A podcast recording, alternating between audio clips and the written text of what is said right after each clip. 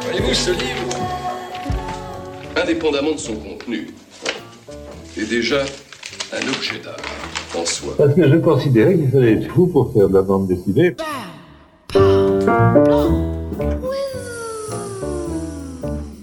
Hey, salut la plus à habituelle tout que monde, euh, bienvenue dans le, la case en plus, l'émission 100% BD de Radio Campus. Euh, On fait évidemment un big up à Radio Grand Papier, l'autre émission BD, mais nous on est parti, on est parti pour euh, un peu moins d'une heure et demie puisque je suis arrivé en retard. Euh, donc euh, on est parti pour une émission spéciale avec, enfin non pas spéciale, une émission classique avec plein de choses au sommaire. On va commencer avec une interview de Jean-David Morvan, qui est le scénariste de Madeleine Résistante. On aura aussi une interview de Fabrice No pour son album Le Dernier Sergent. On aura toujours des interviews avec Maran Rishian, et son album Une nuit avec toi, un bouquin toilette évidemment. On parlera de mythologie et de modernité à travers de deux BD, et puis on aura plein, plein, plein, plein de nouveautés. Mais tout de suite, mon coup de cœur. Et qui dit coup de cœur dit.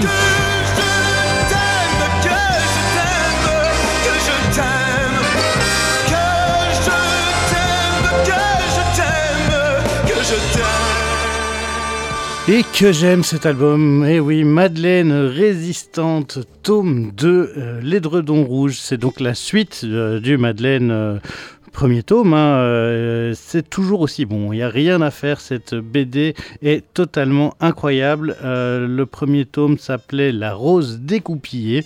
On est avec Dominique Bertaille au dessin, un dessin extrêmement beau, un dessin en, tout en douceur, en bleu euh, et blanc avec euh, des dégradés. Allez voir son compte Insta déjà. Juste sur ce compte Insta, quand on voit ce qu'il fait. euh, comme couleur, c'est assez dingue. La manière dont il travaille ses couleurs, c'est fou, fou, fou. Euh, J'adore vraiment ce qu'il fait. J'avais eu l'occasion de rencontrer euh, Jean-David Morvan, qui est scénariste, et aussi Dominique Bertaille euh, lors de la sortie du premier tome. Et ici, ben, c'est le deuxième tome de la vie de Madeleine, Madeleine Riffaut. Madeleine Riffaut qui existe pour de vrai et qui les aide d'ailleurs au scénario, enfin qui est scénariste à part entière et qui raconte sa vie au travers de de cette résistance de la Seconde Guerre mondiale, puisque Madeleine Riffaut, elle a commencé euh, à résister très très jeune. Euh, elle entre dans la résistance euh, à peine euh, à 16 ans, je crois. C'est ce qu'on raconte dans le tome 1, c'est sa rencontre avec la résistance. Et ici, dans ce tome 2, ben, on raconte comment elle devient une personne importante de la résistance, comment, euh, comment est-ce qu'elle devient euh, des, une des figures clés, et on va euh, rencontrer eh bien d'autres personnages qui feront d'ailleurs l'objet d'une autre série, toujours scénarisée par Jean-David Morvan. Jean-David Morvan qui est fort, fort, fort préoccupé par ces questions de Seconde Guerre mondiale. Depuis longtemps, hein. il a fait plein d'autres choses à propos de la Seconde Guerre mondiale. C'est aussi lui qui est derrière la série euh, Nevis euh, Sillage. Donc, euh, il a aussi fait euh, Les Amis de Spirou, qui raconte eh bien, des enfants qui luttent face à l'occupant allemand. Il a fait Simone, qui parle aussi d'une résistante. Puis, il a fait Des Spirou, où on a quand même un personnage héroïque qui, se bat. Enfin, il y a vraiment quelque chose d'assez particulier. Et ici, eh bien, il est dans... la suite de, cette guerre et de cette résistance et de comment Madeleine Riffaut va continuer ses aventures pour, euh, lutter contre les Allemands. Elle va entre autres faire euh, la rencontre euh, du groupe des Manouchians. Euh, Il y a les premières victoires, les assassinats. En fait, on voit ce que c'est, ce que ça prend d'être résistant, de lutter contre l'oppresseur, de se battre. C'est vraiment hyper intéressant. Comme je vous dis, Bertaille au dessin, c'est c'est un king. C'est vraiment un dessin extrêmement réaliste, euh, mais avec une douceur, parce que tout est fait à l'encre euh, et euh, après à, l'aquarelle en bleu. Donc on a vraiment un, un trait très doux et très précis. c'est super beau, super intelligent. On a envie d'en savoir plus sur elle, sur sa vie, parce que l'idée, c'est des deux donc de Dominique Bertaille et de Jean David, c'est de faire la vie de Madeleine Riffaut jusqu'à la fin parce qu'elle n'a pas arrêté de lutter après les guerres. Elle a continué à faire plein de choses. Elle va entre autres euh, s'engager dans les luttes euh, anticoloniales. Elle va aller faire un tour du côté de l'Indochine, de l'Algérie. Euh, elle sera militante syndicaliste. Enfin, c'est quelqu'un qui est de toutes les luttes et c'est vraiment un personnage assez fou. Je vous propose d'écouter une assez courte interview de Jean-David Morvan à propos de ce tome 2 de Madeleine Résistance. Et puis on écoutera Onra avec le morceau Fight or Die, extrait de l'album Chinoiserie partie 2. Et puis on continuera cette émission tout en douceur. est vraiment à fond, enfin, mis à part, j'ai cru voir un truc passer sur euh, Louis XIV ou Louis XVI. ça, ça a 5 ans. Ben alors c'est que je me suis mal renseigné. Mais donc, euh, tu es beaucoup, beaucoup dans la Seconde Guerre mondiale, entre euh, Simone, les, enfants du Puy et euh, Madeleine. pourquoi, comment ça se fait que tu restes sur cette obsession de ce moment-là? Ben je sais pas. en fait, c'est c'est une sorte d'enchaînement de situations, de d'envie, de choses que je découvre, que je fais. Bon, je fais pas que ça. Hein. Là, je sors des albums de science-fiction à la fin de l'année, en début de l'année prochaine. En janvier, je sors euh, une adaptation de roman japonais, plus un, livre sur Totorina, qui était le chef de la mafia de Corleone, donc un des, plus grands tueurs de la mafia de, tous les temps. Donc euh, voilà, mais je sors aussi un, Simone. Et puis juste après, en février, un sur Manouchian qui va être panthéonisé euh, le 21 février au Panthéon à Paris.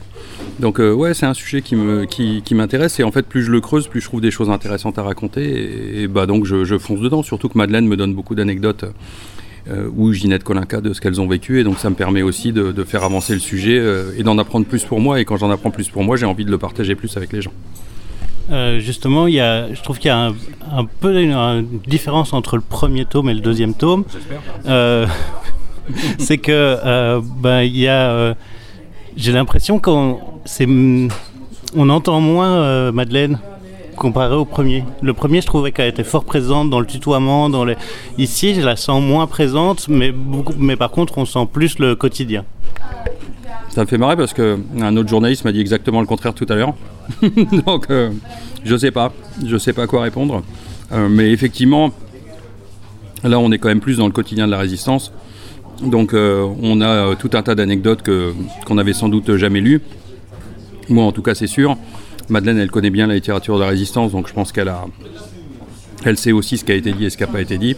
Et c'est vrai qu'on a essayé vraiment de travailler sur, euh, sur ce sujet-là d'une manière profonde et à travers toutes des petites anecdotes, essayer de créer un puzzle pour essayer de ressentir une fois qu'on a fini l'album ce que c'était vraiment la résistance dans ce qu'elle appelle son maquis qui est Paris voilà, ça c'était, ça je pense que c'était important et c'était euh, ce qui l'a beaucoup préoccupé parce qu'elle avait peur qu'on rate l'album parce qu'elle voulait absolument euh, qu'on raconte ce quotidien-là et, elle savait à quel point c'était délicat. Voilà. Bah, ça, ça se sent vraiment bien et euh, et alors quel cliffhanger quoi, faut pas faire des choses comme ça. terminer. On pouvait pas faire plus de pages, il fallait s'arrêter à un moment. Hein. Euh, est-ce qu'il y a, euh, du coup, j'imagine qu'il y a une suite euh, prévue, mais on avait parlé, quand j'avais interviewé Dominique sur l'album, de, de faire toute la vie de Madeleine, même post. Est-ce que c'est toujours l'envie? C'est toujours le cas, plus que, plus que jamais, puisque quand on a sorti le tome 1, on n'était pas sûr de pouvoir le faire, et maintenant on est sûr qu'on pourra le faire. Donc les choses ont changé et évolué dans ce sens-là. Donc oui, on pourra continuer après la résistance, c'est-à-dire après la, pardon, la libération de Paris le 25 août 1944. On continuera la vie de Madeleine. On reprendra sans doute le 11 novembre 1944 quand elle a rencontré Paul Éluard, qui lui présente euh, Picasso, qui, qui elle rentre chez Aragon pour travailler dans le journal ce soir. Elle rencontre Elsa Triolet, Ho Chi Minh, et puis là, ça continue. Euh, Juste euh, aussi sur, euh, sur le boulot que, que tu as avec, euh, avec Dominique et Madeleine, comment est-ce que, est que tu laisses vraiment fort carte blanche à Dominique pour les découpages? Est-ce que toi tu interviens aussi à ce niveau-là? Est-ce que Madeleine ne fait que raconter des anecdotes ou maintenant qu'elle a lu le premier, est-ce qu'elle rentre aussi dans le gros du, du scénar Non, non, elle a déjà travaillé sur le premier dans le scénar. On n'a pas eu. On a eu le prix Goscinny à nous deux, mais c'était pas un hasard, c'est pour de vrai. Elle a vraiment travaillé. Elle est co-scénariste ou je suis co-scénariste de Madeleine. Euh, non, non, ça, elle a toujours travaillé. On a toujours relu, on a toujours changé des choses jusqu'au dernier moment. Elle y est très vigilante. Ça, c'est très important. Après, moi, je dessine pas le storyboard, donc euh, je l'écris, euh, j'écris le scénario case par case. Et après, je, laisse Dominique s'en emparer. par moment, je lis, je dis là, il faudrait peut-être changer ça. Il y a une page de trop, mais c'est assez rare. Avec Dominique, il n'y a pas trop besoin.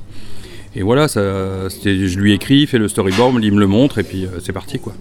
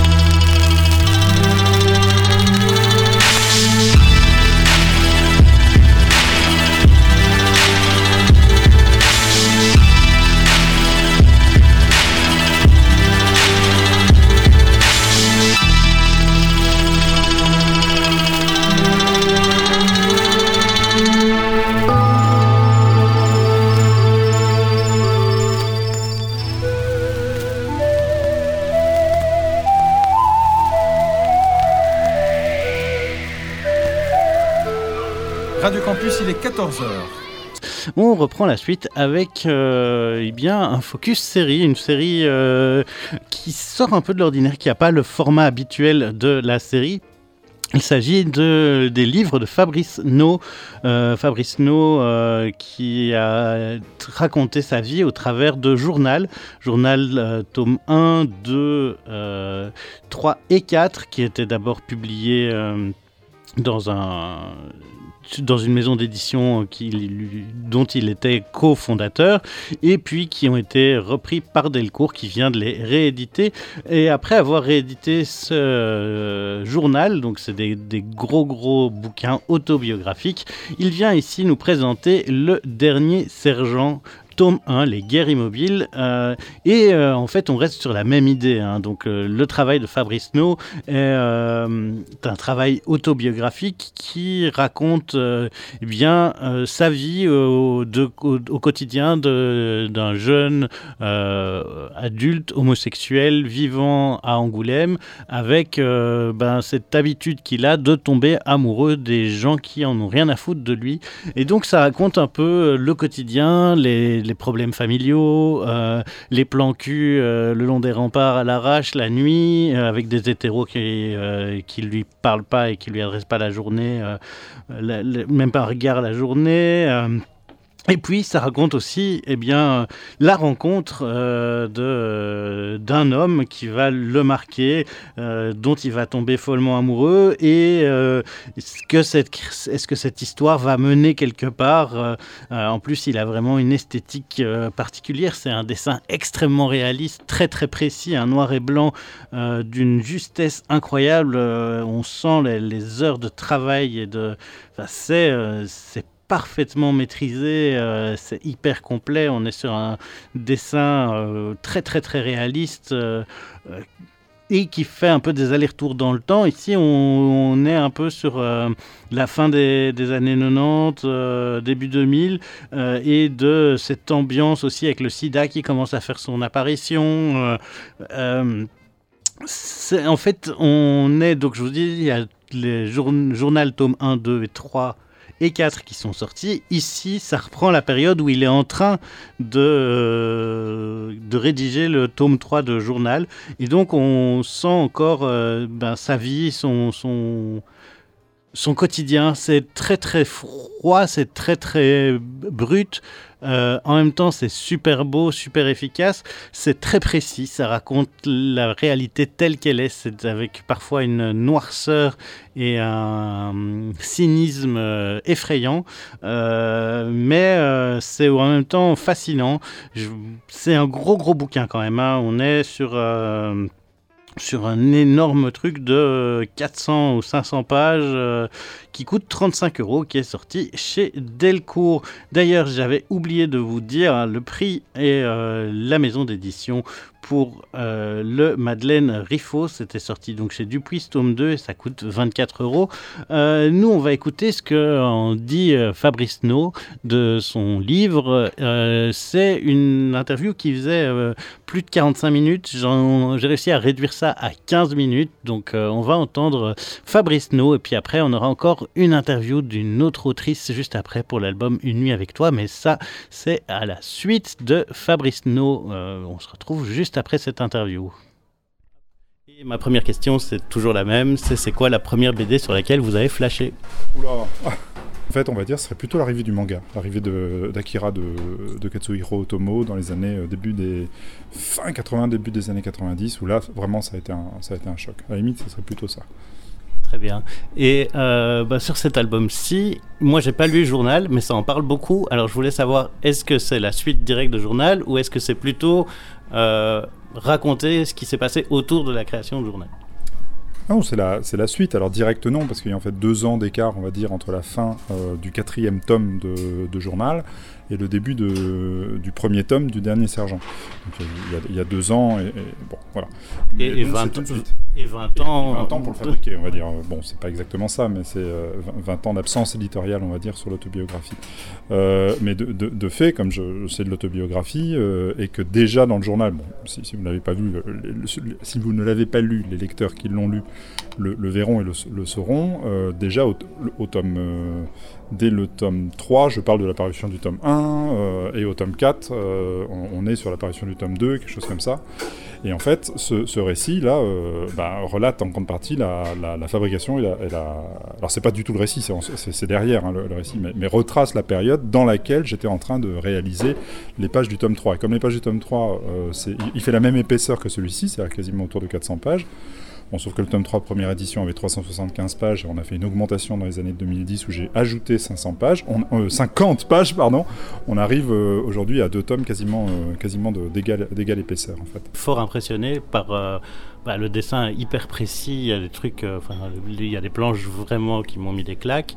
Et alors il y a ce truc, j'ai trouvé très particulier d'avoir cette espèce de voix off permanente et, ah et d'avoir presque pas de alors je vais mettre des énormes guillemets, mais presque pas de BD, enfin pas de pas de, pas de bulle, pas, pas de bulle. Bah, euh, oui, si on est sur la bande dessinée classique où il n'y a pas de récitatif, pas de didascalie et que du dialogue, effectivement, c'est pas moi qu'il faut lire.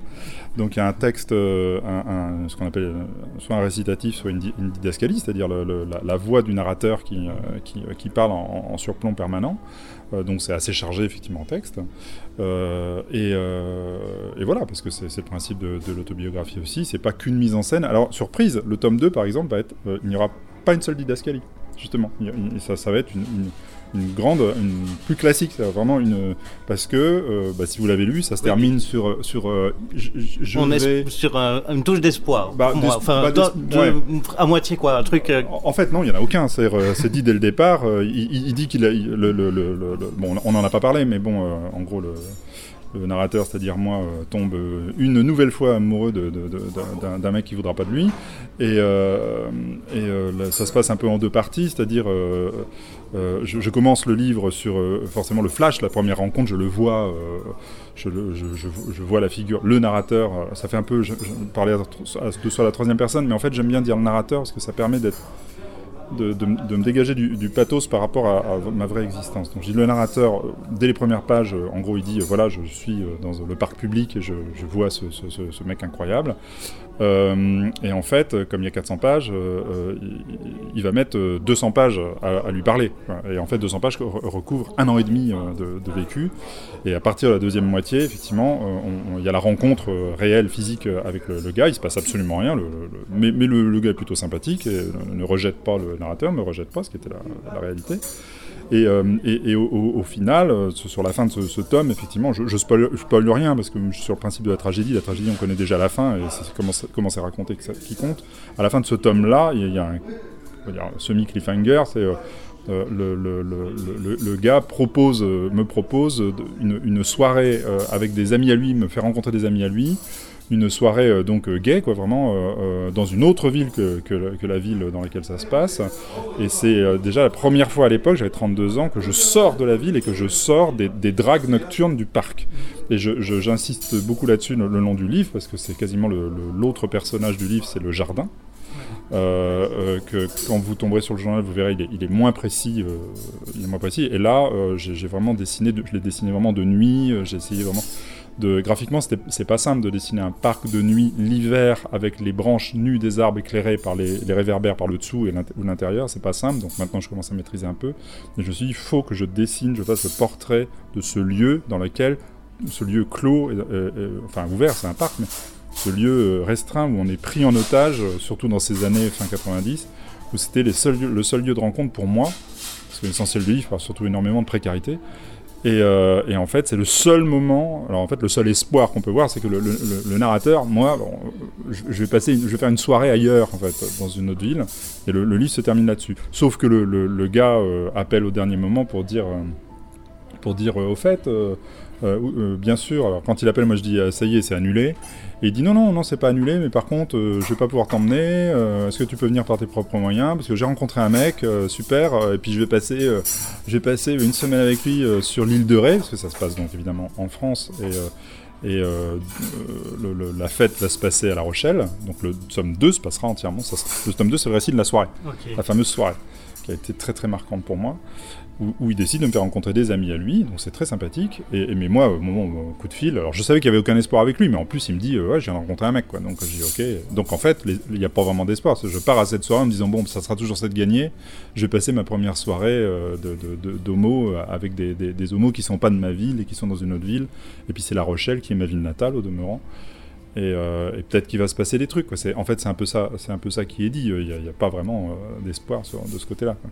Je sais pas, je trouvais qu'il y avait bah, justement à partir de la Les rencontre. personnes qui l'ont, l'ont lu m'ont dit, euh, Ouais. ouais, c'est, c'est beaucoup plus, euh, ça a l'air un peu plus, euh, pas apaisé, mais c'est un peu plus, euh, euh, la- la- la- la- l'amou- l'amour est un peu plus, euh, moins tragique, etc. Je dis, ah, c'est, étonnant parce que moi c'était encore une horreur pour moi, je, j'en chiais euh, des, des ronds de chapeau. Mais bon, 20 ans au passé, moi-même j'ai quand même mûri, euh, ma situation a un peu changé de- depuis, quand même pas mal. Enfin, on va dire c'est autour des 40 ans que ça s'est un peu débloqué pour moi, mais voilà, 40 ans, là j'en ai 30 quoi. Euh, enfin j'en ai 53 aujourd'hui, euh, ça s'est débloqué autour de mes 40 ans, et dans le- les récits jusqu'à présent, ils courent de mes 24-25 ans jusqu'à 30 32, 33, 34 ans, quoi. donc euh, sur une dizaine d'années seulement, qui sont les années de formation de, jeunes, adultes gays dans une ville de province euh, euh, française de, la fin des années 90. Et on est surtout, voilà, avril 98, euh, avril 2000, on est vraiment, c'est un livre qui est, ponctué et traversé par le fantôme de la fin du millénaire, et euh, notamment par ce qu'on a connu en France, la fameuse tempête, enfin les deux fameuses tempêtes qui ont traversé la, France euh, fin, fin 1999. Et le livre se, termine d'ailleurs quasiment là-dessus, où la, tempête a même un rôle, en fait, de, de, vraiment, elle traverse dans tous les sens du terme le récit à, la fin, comme une espèce de, je sais pas si on le sent, mais comme une espèce de, fantôme, enfin, de, espèce de, catastrophe, comme ça. Évidemment, je vais m'en servir comme métaphore avec les arbres brisés, les arbres déracinés tout, le long. Je sais pas si donc par rapport au journal, il y a deux nouveautés, c'est l'irruption du VIH et de la famille, en fait, d'une certaine manière. Donc je, fais 200 pages sur, sur je, situe, je, mets comment comment on dit, je ah bah, vous placez le cadre Moi, je place le cadre, en fait, de, ne serait-ce que pour resituer le, travail, parce que j'espère qu'il y a des nouveaux lecteurs, justement, et qui ne sont pas censés avoir lu tout le journal avant de, lire celui-ci. Donc, ça se lit totalement indépendamment. Donc, je, refais une petite mise au point. Et comme on est à un moment où le narrateur est en train de travailler sur le journal, forcément, j'en parle en disant voilà, il y a eu ça, il y a eu ça. Je reçois un prix à ce moment-là, euh, qui, est le, prix, je sais plus quoi. Euh, euh, et, en fait, euh, donc le cadre du VIH, euh, le cadre à peu près politique, donc ça se passe en France, dans une ville de province, et, le côté familial. Et le côté familial, dont je n'ai pas parlé dans le journal non plus, qui arrive, et bon, on peut le dire, c'est assez, assez tôt, même, même, dans le tome 3 du journal, de toute façon, j'annonce sur deux cases que ma sœur a, un cancer, et en fait, elle est décédée en 98, quasiment au moment de la victoire de la France à la Coupe du Monde de football. Et, euh, euh, elle a eu un moment de rémission, euh, mais, après ça s'est aggravé, donc un cancer des os. Et, en fait, le livre commence surtout sur ce, sur ce, sur, ce deuil. C'est-à-dire, je, je, sais que ma, soeur en a plus pour très très longtemps, et je vais la voir une dernière fois à l'hôpital. Je ne la dessine pas, ni, elle ni moi. Enfin, là c'est l'inverse. Je, suis dessiné un petit peu mais elle, je la dessine pas, je dessine juste son bras avec le cathéter qui est, qui, est dans son bras, où elle me dit un certain nombre de choses importantes hein, sur la famille, euh, sur la déception sur la famille. Elle décède quelques jours plus tard et, euh, je vais assister forcément à son enterrement, enfin à sa crémation. Et il y, a une scène ultérieure, puisqu'on est euh, donc autour de, de mi-juillet 98 au moment de son décès. J'ai plus la date exacte de son décès. Euh, et en fait, euh, quelques mois plus tard, il y, a Noël, et on va passer Noël dans, la belle famille, c'est la famille de, son, de son mari, euh, et, de, et de des parents, des grands-parents et de mes neveux, donc les deux enfants de ma, ma sœur, qui sont orphelins de leur mère à ce moment-là, et qui sont tout petits à l'époque, maintenant c'est des adultes évidemment. Et le plus petit doit avoir 4 ans, un truc comme ça, et le plus grand, on a, on a 7, 7 ou 8. Et il y a cette scène de Noël que, bon, je pense qu'elle Elle est incroyable. Elle est d'une cruauté froide. J'avoue, je suis assez content de ces scènes-là parce que le, cadre passionnel de l'amour et tout, c'est assez compliqué. Et j'avais pas prévu forcément d'être aussi euh, détaillé, non, parce qu'il faudrait des livres complets maintenant pour parler vraiment que de la famille, de l'enfance, de l'adolescence qui, euh, pouvez l'imaginer, a été complètement fracassé par ce cadre assez atroce. C'est générationnel, hein, les, familles, euh, les familles des années 70, enfin bon. Et, d'ailleurs, je fais un court passage vraiment sur l'enfance, sur enfin sur l'adolescence à la campagne, qui je pense aussi euh, vaut son pesant de cacahuètes. Et il y aurait vraiment, il y a, un livre à faire que j'espère faire un jour sur au moins ne serait-ce que l'adolescence, qui a été horrible. Hein. Mais j'en fais une synthèse. Je fais une synthèse d'une dizaine de pages euh, pour expliquer le contexte de, ma sœur, de la mort de ma sœur et de, et de ça. Et il y a cette scène familiale. J'avoue que j'en suis assez fier. C'est une des scènes que j'estime à peu près euh, bien réussie parce que j'avais quasiment pas de, documentation, évidemment. Euh, j'ai même très très peu de photos de famille. Euh, j'ai même pas les photos du lieu dans lequel ça s'est passé, c'est-à-dire la, maison, euh, la résidence secondaire de la famille de mon beau-frère. J'ai rien. J'ai quasiment essayé de retrouver vaguement sur Google Maps, donc j'ai pas retrouvé la maison, mais, j'ai retrouvé le, lieu, Saint-Brévin à côté de Saint-Nazaire. Et j'ai aucune photo des, des enfants de l'époque, j'ai quasiment rien. Et, euh, et donc, évidemment, les gens, les gens ne sont pas représentés, à part mon beau-frère. Il y a quelques images où mon beau-frère est représenté euh, euh, assez fidèlement. Ma sœur, évidemment, même si elle est décédée à ce moment-là. Et ma mère et mon beau-père sont toujours repoussés assez, assez au loin, comme des silhouettes, des silhouettes toutes noires. voilà, je pense que quand on lit, on comprend pourquoi c'est comme ça. Euh, et, je pensais pas, je, savais que j'allais la faire. Alors j'ai des carnets, par contre, de l'époque, j'avais des carnets assez précis. C'est ça que j'allais vous demander. Sur, ce moment-là, j'ai des carnets assez précis, donc j'ai suivi à peu près fidèlement euh, le canevas de, mes carnets. Mais il y a tout un tas de scènes où j'ai rien en carnet, et, à l'inverse, j'ai des carnets remplis de moments que je n'ai pas racontés, euh, qui étaient, bon, soit pas intéressants, soit pas le temps, soit, soit redondants, soit ce genre de choses. Mais ce moment de la scène de, par exemple, la scène à Rome, mhm. c'est la première scène que j'ai dessinée après signature du contrat d'écho, on va dire Donc euh, c'est la toute première scène que j'ai dessinée. Et j'ai aucune, je n'ai qu'un croquis. Euh, je n'ai que allez, deux ou trois croquis sur carnet de, de, de, de ce, cette, scène, cette scène du Festival de Rome de 1999 qui quand même vaut son pesant de cacahuètes aussi, je crois, avec le directeur atroce. Enfin bon. Ouais, et la soirée avec euh, les différents, ouais, ouais, euh, et les, les différentes sous-communautés de la communauté gay avec les Oui. dans un coin, les machins. Enfin, il y a des trucs très très drôles. Ouais, je, je me suis, Mais- euh, j'ai presque commencé sur la double page en fait de, de la de la rave party dans cette salle immense où là on va peut-être pas trop trop en dire non plus, mais où, où j'ai une grosse surprise, euh, pas pas spécialement heureuse après tout ce qui se passe avant, et je me suis amusé. Je, je voulais absolument la faire cette scène, et euh, elle pourrait presque être un petit livre elle toute seule. Enfin, c'est, euh, c'est- et enfin voilà. Bon. Euh, juste la suite, c'est la suite de, du sergent qui arrive. Et est-ce qu'il y a aussi des envies de refaire un peu de SF pour euh, respirer ou, ou pas? Ben, pour l'instant, j'ai absolument le planning est plein euh, pendant encore 7 ou 8 ans, euh, soyons clairs. Je pense vraiment pas, j'ai pas du tout d'espace pour, pour faire autre chose. Après, après 20 ans d'absence, moi j'ai faim, hein, c'est-à-dire euh, j'ai j'ai quand même. Euh, j'ai fait ce truc en, 3 ans. Alors attention, il y avait des scènes déjà réalisées euh, il, y a, une vingtaine d'années, quasiment sur motif, et notamment toutes les scènes de représentation d'Antoine.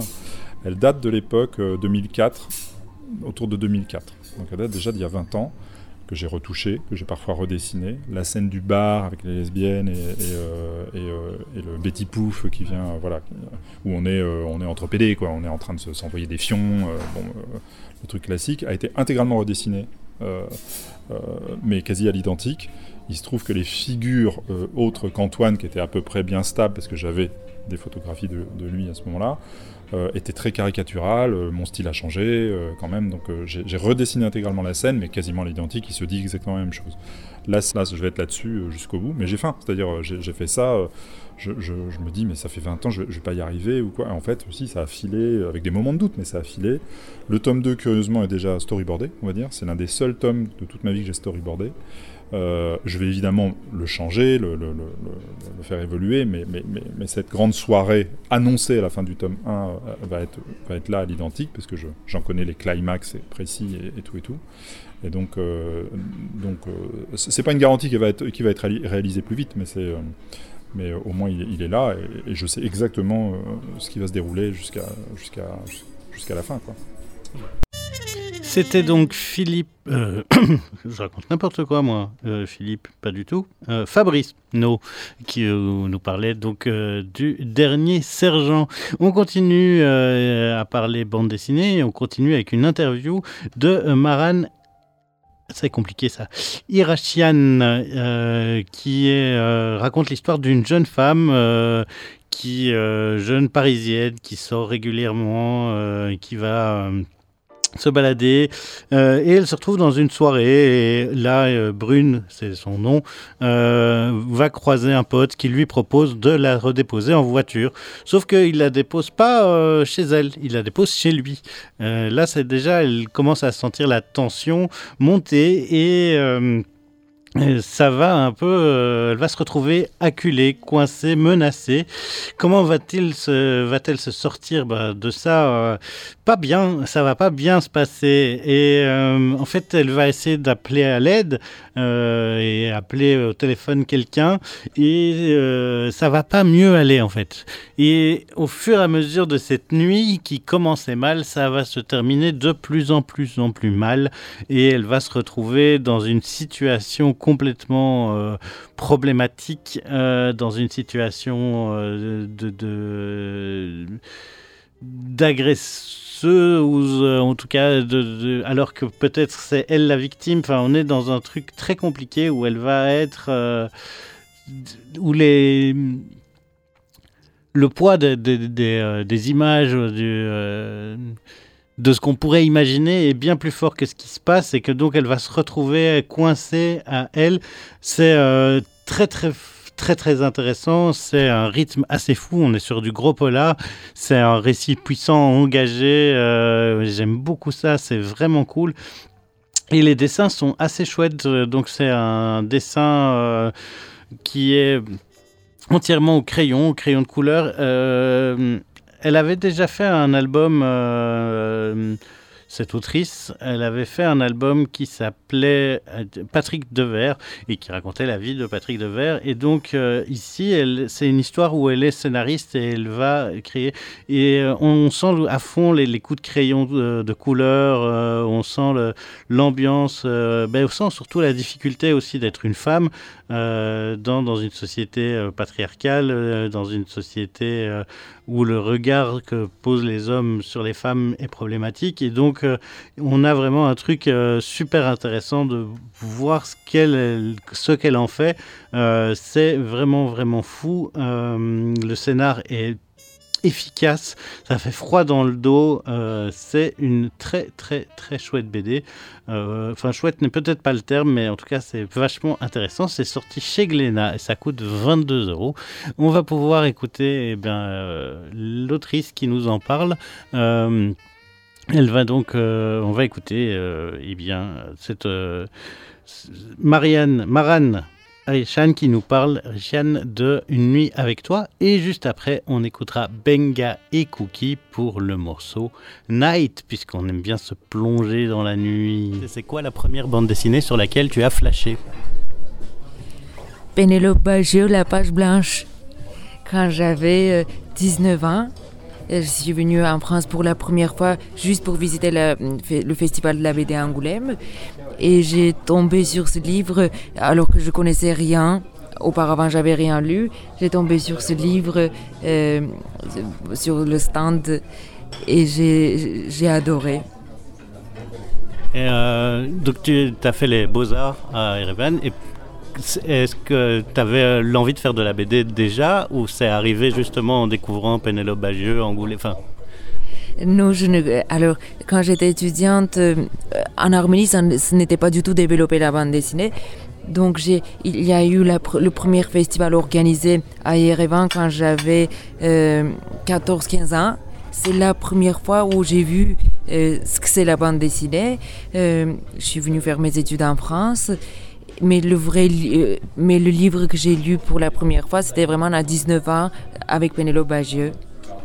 Euh, et après, bah, c'est déjà ton deuxième bouquin, tu as fait euh, un truc sur Patrick Devers, une biographie.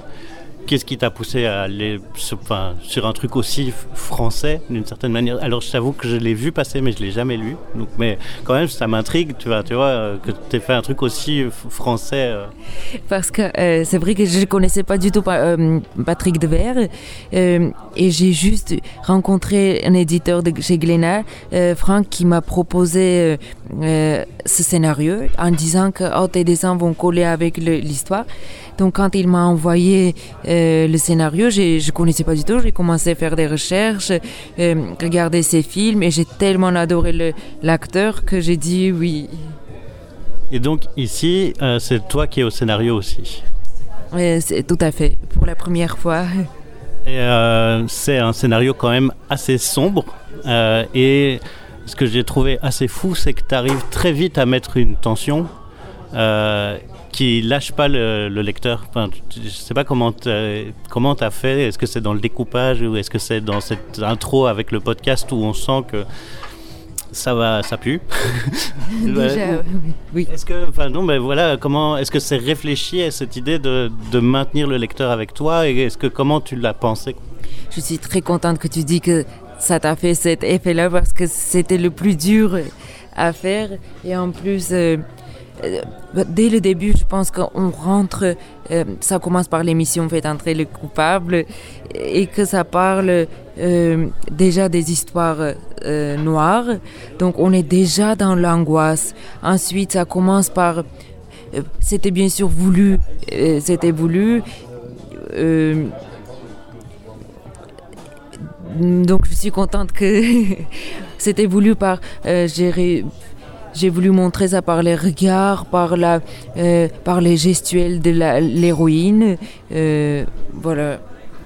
Euh, j'ai lu beaucoup de gens qui te disaient que c'était une BD féministe, je trouve aussi. Mais toi, tu as l'air de dire que c'est pas spécialement le cas, que c'est en tout cas pas pensé comme tel. C'est pas. en fait, le point de départ, c'était faire un polar. Euh, mais tout en euh, parlant des choses, des choses de femmes, des, euh, des, des, questions que je, je, me pose dans le quotidien, donc je voulais absolument les aborder, mais juste, ce n'était pas perçu dès le début comme une BD féministe. C'est là où je mets un petit peu plus de nuances.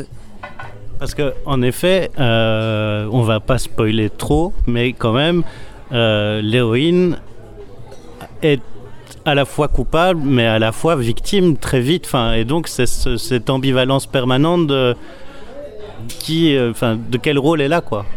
Mais justement, je voulais pas qu'elle ait un rôle précis. Je, voulais qu'elle euh, soit aussi ambiguë. Euh, oui, je trouvais que l'intérêt de mon personnage, c'est c'est que elle, on ne sait pas trop non plus. Elle prend les choses dans ses mains. Euh, et les victimes, elle n'avait rien choisi au début. Après, elle prend les choses dans sa main et ça prend une autre tournure, l'histoire. Alors, j'imagine que c'est pas euh, autobiographique, mais est-ce qu'il y a des choses de ton quotidien qui t'ont inspiré euh, cette histoire? Euh, de mon, euh, oui, ce n'est pas, pas du tout autobiographique, mais oui, il y a des petites choses qui m'ont inspiré de ma quotidien euh, parce que, que j'ai vécu. C'est pour ça aussi j'ai plus de facilité à raconter, mais aussi que dans mon entourage, mes copines, mes amis ont vécu aussi.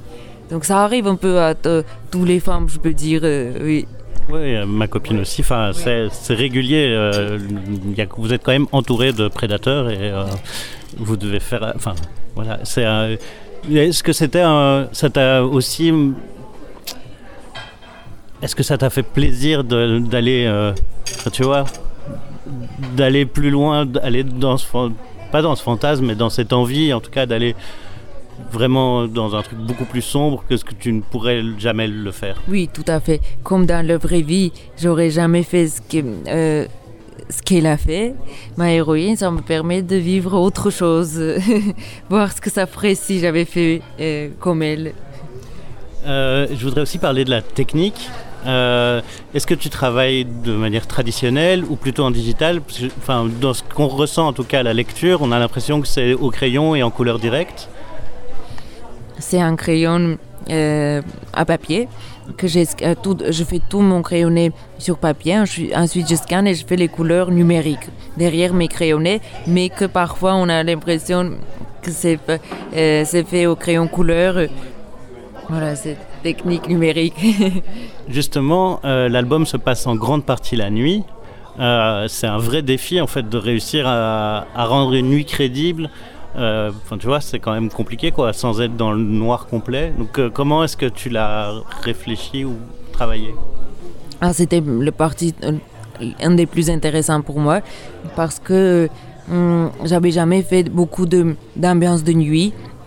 Donc les lumières avec euh, ça dépend si tu es sur une autoroute, ça change. Si tu es dans un village où il n'y a pas de lumière, c'est super intéressant justement avec peu de couleurs, euh, faire sentir l'heure, euh, l'endroit. Oui, j'ai adoré. Et est-ce que tu travailles sur base de photos ou juste de souvenirs, d'observations?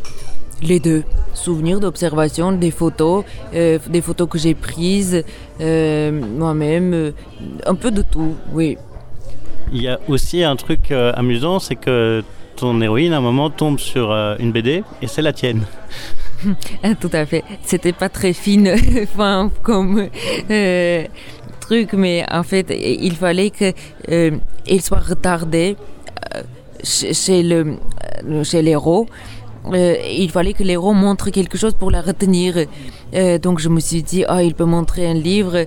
Mais quel livre quel livre etc je réfléchissais je me suis dit mais attends pourquoi pas en emplacement du produit propre pub?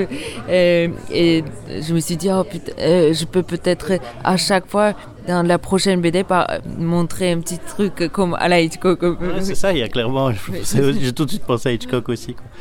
Euh, justement, en parlant de prochaine BD, est-ce que tu as des, euh, déjà des projets, des envies? J'ai un projet signé chez Glénat, donc le futur, euh, que euh, j'ai pas encore tout à fait commencé. J'ai le scénario, mais j'ai pas encore passé au dessin. Dans deux ans, ça serait fini, je pense. Et c'est de nouveau toi au scénario, oui, au scénario? Je, je fais moi-même encore, je suis solo sur le projet. Et justement, est-ce que tu préfères être solo ou est-ce que c'est, c'est, enfin, quel boulot tu préfères avoir un scénariste à titre qui qui t'amène une histoire ou tu préfères aller chercher dans, dans tes Je propres trucs? préfère aller chercher dans mes propres trucs, mais si à un moment je n'ai plus d'inspiration et d'idées, ce serait avec un grand plaisir travailler avec un scénariste. Mais le temps que ça m'amuse d'écrire, je préfère.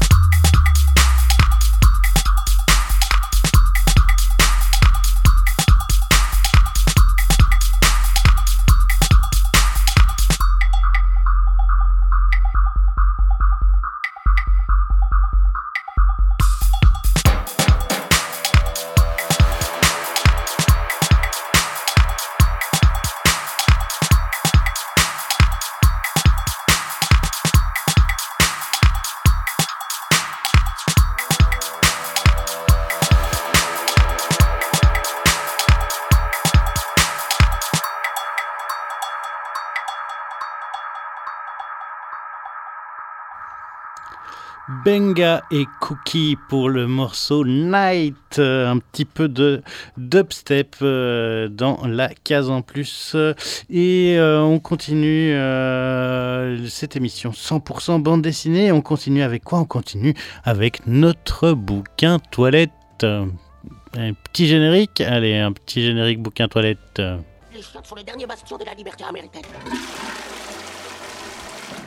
Et ce bouquin toilette, euh, il est euh, attendu par beaucoup. Euh, il s'agit de Parents des années 80 de Cookie Calcaire. Alors Cookie Calcaire, c'est un auteur que j'adore, j'adore ce qu'il fait, j'adore son style. Et ici, eh bien, ce Parents des années 80 était sorti sur Instagram et c'est plusieurs histoires courtes, 25 d'ailleurs, histoires courtes qui racontent un peu ben, ce que c'était d'avoir grandi et d'avoir été éduqué dans les années 80. Hein. Euh, toutes les erreurs que les parents, nos parents ont pu faire, euh, ce qui semblait normal à l'époque et qui serait considéré sans doute comme de la maltraitance pour les enfants aujourd'hui. Euh, il y en a plein, c'est très très drôle. Et si comme moi vous avez grandi dans les années 80, bah, ça vous va rappeler évidemment plein de trucs. c'est juste très très drôle. des enfants qui sont turbulents et qui on a du mal à coucher, à qui on va donner du sirop pour la toux, dans lequel il y a de la codéine qui va permettre de les endormir plus vite. Euh, des euh, parents qui fument euh, dans les voitures, dans les maisons, qui boivent de l'alcool, qui oublient leurs enfants dans les voitures. Enfin, plein de choses, plein de petits charmes des années 80. C'est très très très très drôle. ça sent le vécu parce qu'en fait, il a été demandé à des gens de euh, lui euh, raconter des histoires sur Instagram qu'il a mises en image. Euh, il y a donc 112 pages, 24 épisodes, donc 4 épisodes inédits que vous ne retrouverez pas sur Instagram. et un très très beau dessin dans les tons rose, bleu, c'est super chouette. malheureusement, Cookie Calcaire a dit qu'il ne ferait pas de tome 2. c'est bien dommage parce que c'est vraiment incroyable, c'est fabuleusement drôle mais tout ce que fait Cookie Calcaire est vraiment cool. Je vous conseille vraiment son travail. Il avait fait Pénis de table, qui sera d'ailleurs euh, lui réédité. Il avait fait euh, Les enfants et les jeux vidéo. Il prépare euh, les ados et les téléphones portables. il avait fait Lever l'encre sur le tatouage. il avait fait de polyamour et d'eau fraîche, qui racontait son histoire avec le polyamour. Bref, Cookie Calcaire, un auteur à suivre. ce parent des années 80 assez euh, avec euh, ben, plein de choses, euh, comme je vous disais, les 3615, les passoires pour regarder les films de cul sur Canal+, les voitures et autres contrôles judiciaires et policiers, enfin plein plein plein de choses. C'est pas très cher, ça coûte 16 euros.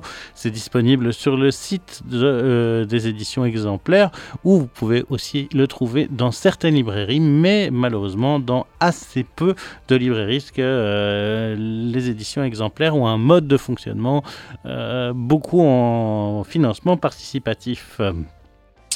On continue avec deux albums, deux albums, deux ambiances, avec euh, un thème pour tour de ces deux albums, mythologie et modernité. Et on va parler de deux albums, Le Fils de Pan de Fabrizio Dori et La Marche Brume, Le Souffle des Choses de Stéphane Fert. Alors, Le Fils de Pan, c'est quoi? Le Fils de Pan, c'est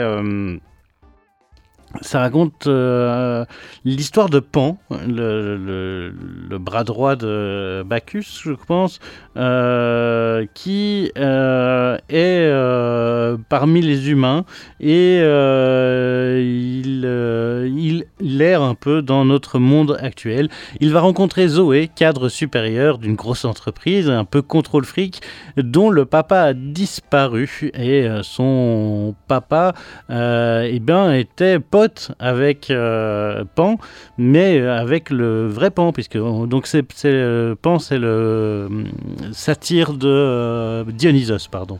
Et donc, eh bien, ces deux mondes vont se confronter dans, dans cet univers. C'est euh, on va suivre à la fois la vie de, cette Zoé et euh, de sa rencontre avec Pan, mais on va aussi suivre Pan à qui euh, on confie l'éducation d'un jeune enfant qui serait donc l'enfant de Selène, euh, Xélène, la déesse de la lune, enfant qu'elle a eu avec Dionysos et ben, Pan doit lui présenter son père euh, et euh, servir de guide à Eustis, donc ce petit euh, enfant cette petite divinité. Euh, mais en même temps, euh, Pan a un autre problème, c'est que sa tête a été mise à prix pour avoir volé de l'ambroise à Arès et euh, il en a plus fait goûter à des humains qui sont de ce coup devenus euh, ont arrêté d'être mortels et voilà c'est très très chouette on a vraiment tout ce mélange de de mythologie avec un dessin euh, très beau, très coloré, très doux. Euh, Pan euh, un espèce de look un peu particulier, comme ça, avec un long impair, un, un chapeau melon, euh, les enfants avec des petites cornes discrètes. Enfin, il y a un drôle de mélange. Et puis, il y a l'usine où travaille Zoé qui est en opposition à ces forêts, à ces endroits plus mystérieux. Mais en même temps, il y a beaucoup de choses étranges qui se passent dans dans cette usine, il y a plein de couleurs, ça perd dans tous les sens. C'est- euh, assez beau, euh, c'est sorti chez Sarbacane, je ne peux que vous le conseiller. Sarbacane, c'est généralement euh, des très très beaux livres. C'est Fabrizio Dori qui est au scénario et au dessin. Fabrizio Dori qui, a publié quelques romans graphiques en Italie et il a fait un premier tome autour de Pan aussi avec Dieu vagabond qui est en fait le fils de Pan serait un- une espèce de suite même si ça se lit de manière euh, tout à fait indépendante. Ça coûte 28 euros. C'est sorti chez Sarbacane et euh, bah, comme je vous le dis on a des dessins assez mm, euh, beaux et assez euh, mystérieux. Euh, toujours dans le mystère euh, et la modernité on a euh, la marche brume le souffle des choses de Stéphane Fert. Stéphane Fert euh, je vous en avais déjà parlé dans la case en plus, ou euh, en tout cas sur Radio Campus, parce que c'est lui qui avait illustré Blanc autour, un des derniers livres de, hum, de blablabla, euh, le scénariste euh, Lupano. Et euh, ici, il revient avec un truc où il est à la fois au scénario et au dessin, et il est incroyablement fort. Il a un univers unique avec des couleurs et des, des, des manières de dessiner, des textures assez folles. Il travaille pourtant entièrement en digital, mais on a vraiment des textures très peinture. Euh, c'est un peu comme si Disney avait pris du LSD. Ça a un côté un peu fou. Euh, et euh, ben, il va nous conter l'histoire de différentes sorcières qui doivent lutter contre la brume. Mais l'une d'elles serait en partie amenée par la brume, ou en tout cas aurait fait partie de cette brume, de ce monde-là, bien avant sa naissance. Et elle est en quête ben, de à la fois quelle est cette brume, comment est-ce qu'elle peut être en lutte euh, et aider ses sœurs sorcières, et à la fois euh, essayer de peut-être euh, se rendre compte qu'elle fait partie intégrante de ce monde de la brume. C'est assez beau.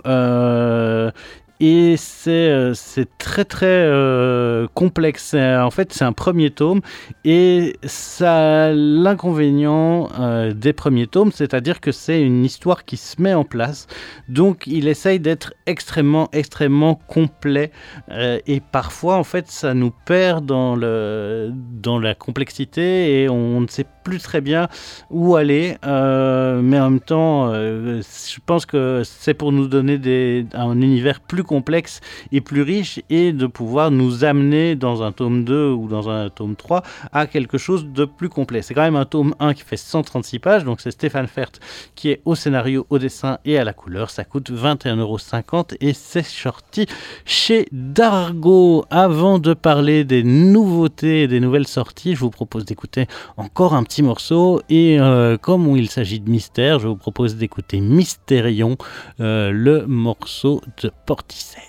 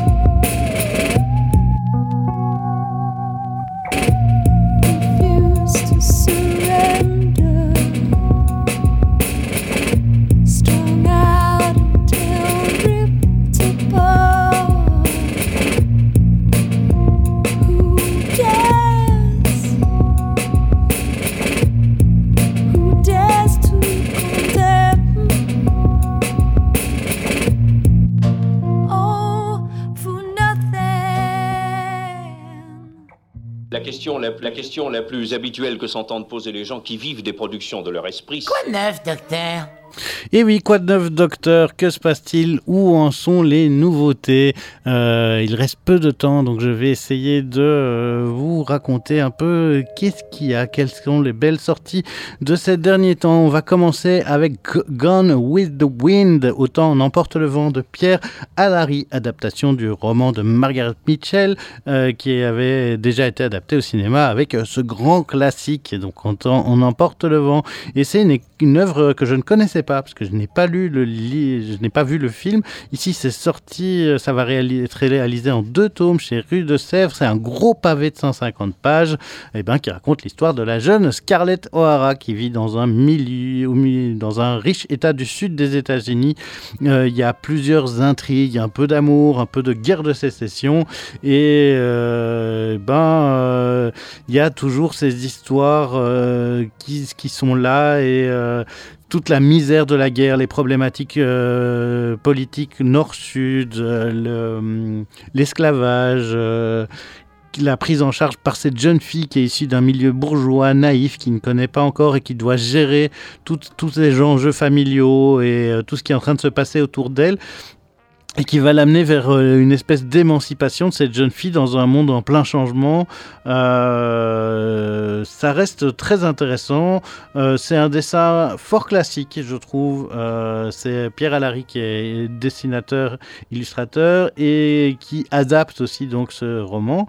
Le dessin est très classique, mais ça reste assez, malgré le classicisme, on a des jolies couleurs, euh, c'est euh, très lisible, très efficace.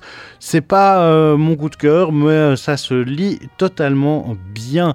On continue avec l'incroyable Mademoiselle Bang de Yoon Sun Park. Euh, Yoon Sun Park, c'est une autrice chinoise et ici elle vient raconter ben, l'histoire de Mademoiselle Bang, qui est un couple de personnes âgées qui attendent leur premier enfant.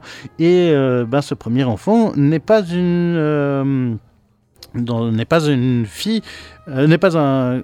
Attends, poum poum poum, je me suis perdu. Alors, Mademoiselle Bank, euh, donc ils, sont persuadés que c'est un garçon, mais en fait ce n'est pas un garçon. Ils vont l'élever comme tel, mais Mademoiselle Bank est bien une petite fille qui va vivre comme un homme et qui va donc devenir un- une aventurière, un général euh, qui va être une personne libre, euh, qui va euh, aller euh, au, au service du roi. C'est une adaptation euh, libre et féminisme d'un roman coréen du 19e siècle. Euh, et ici, eh bien, Yonsun Park l'adapte et en fait un livre pour enfants assez efficace avec un dessin très très particulier. Yonsun Park, elle est née en Corée du Sud et euh, c'est sa première. euh, elle avait été une de ses BD avait été euh, traduite déjà, Mauvaise fille, et ici c'est sa première BD pour Dupuis. Ça coûte 19 euros, c'est sorti chez Dupuis, et avec un dessin très enfantin, très rond, très caricatural, qui part dans tous les sens. On a plein de couleurs, on, a des, une ligne assez claire et avec des, gros nez. c'est assez drôle, c'est bien foutu. Pour les petits et euh, pour les un peu plus grands aussi. Euh, je dirais 7-10 ans quoi. Euh, sorti cette fois-ci chez Delcourt, Mère, Fille et compagnie de Clotilde Delacroix. Une série d'histoires courtes, maximum une ou deux pages, de Clotilde Delacroix qui raconte son quotidien avec sa fille, une fille pré-ado et une mère un peu post-ado. En tout cas, elle ne se tire pas vraiment vers le haut, ni l'une ni l'autre. Elles s'amusent l'une ou l'autre, elles se font chier l'une l'autre, Euh, même si une est censée avoir le rôle de l'éducatrice et l'autre de la fille, c'est pas tout à fait comme ça que ça se passe. C'est drôle, c'est mignon, euh, on sent fort l'influence de Claire Bretéché euh, dans le type de dessin, mais aussi c'est des histoires plus peut-être plus modernes, plus rigolotes. Je suis pas exactement le public cible, mais ça se laisse lire avec plaisir. C'est sorti donc chez Delcourt et ça coûte eh bien ben ça coûte quelque chose parce que euh, le temps que Internet charge sur mon téléphone pour vous donner le prix, je ne peux pas vous le dire. Ça coûte, ça coûte 14 euros. On continue encore avec une nouveauté. Euh, il s'agit de Titeuf, tome 18.